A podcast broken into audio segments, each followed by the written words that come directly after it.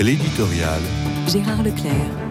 Les polémiques qui ont marqué le début du gouvernement de Gabriel Attal augurent plutôt mal de la suite de l'exercice du pouvoir de la part du nouveau Premier ministre. La conférence de presse que tiendra ce soir le président de la République permettra-t-elle de passer à autre chose en proposant des lignes de conduite propres à mobiliser l'attention de l'opinion?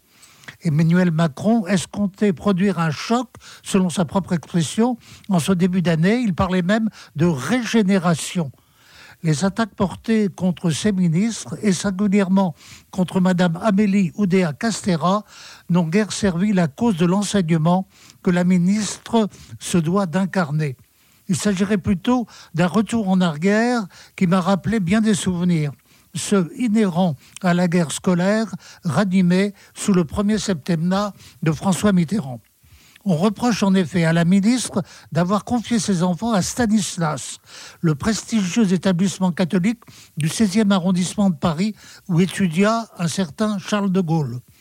Peut-être s'est-elle défendue maladroitement en accablant l'école publique sur l'absentéisme des enseignants mais on ne voit guère l'intérêt de revenir à la guerre scolaire éteinte depuis 40 ans, d'autant que la notion de contrat élaboré par Michel Debré pour associer le secteur privé à une mission de service public n'est raisonnablement pas discutable. Va-t-on se perdre en discussions subalternes alors que le dossier scolaire est peut-être celui qui pèse le plus lourd dans les obligations gouvernementales?